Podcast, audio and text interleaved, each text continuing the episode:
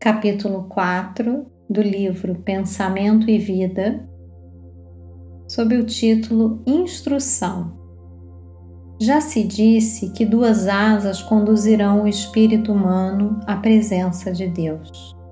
Uma chama-se amor, a outra, sabedoria. Pelo amor, que acima de tudo é serviço aos semelhantes, a criatura se ilumina e a formoseia por dentro emitindo em favor dos outros o reflexo de suas próprias virtudes.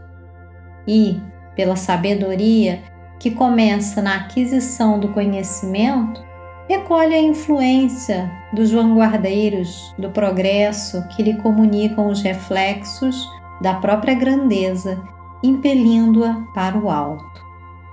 Através do amor, valorizamos-nos para a vida Através da sabedoria, somos pela vida valorizados.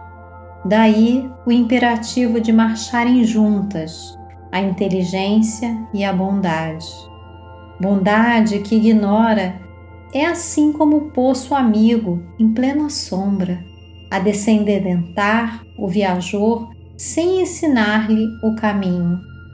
Inteligência que não ama pode ser comparada a valioso poste de aviso que traça ao peregrino informes de rumo certo, deixando-o sucumbir ao tormento da sede. Todos temos necessidades de instrução e de amor. Estudar e servir são rotas inevitáveis na obra de elevação. Toda a cultura intelectual é formada em cadeia de gradativa expansão.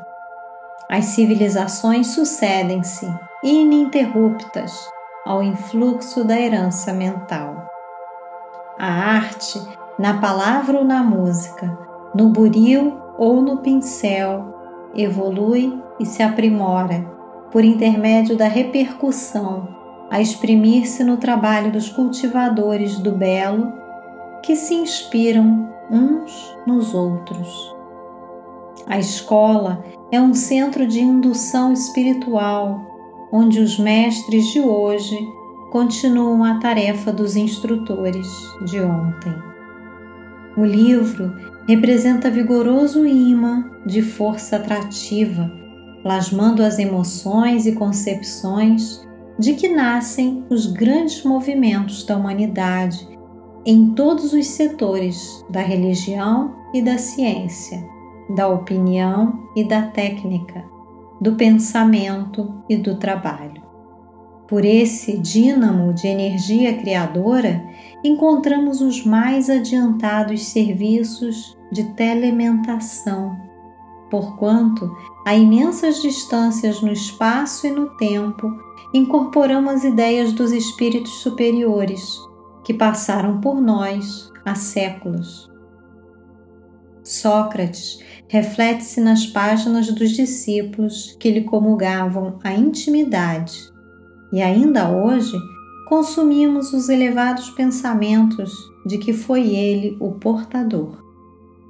Retrata-se Jesus nos livros dos apóstolos que lhe dilataram a obra, e temos no Evangelho um espelho cristalino em que o Mestre se reproduz por divina reflexão, orientando a conduta humana para a construção do reino de Deus entre as criaturas.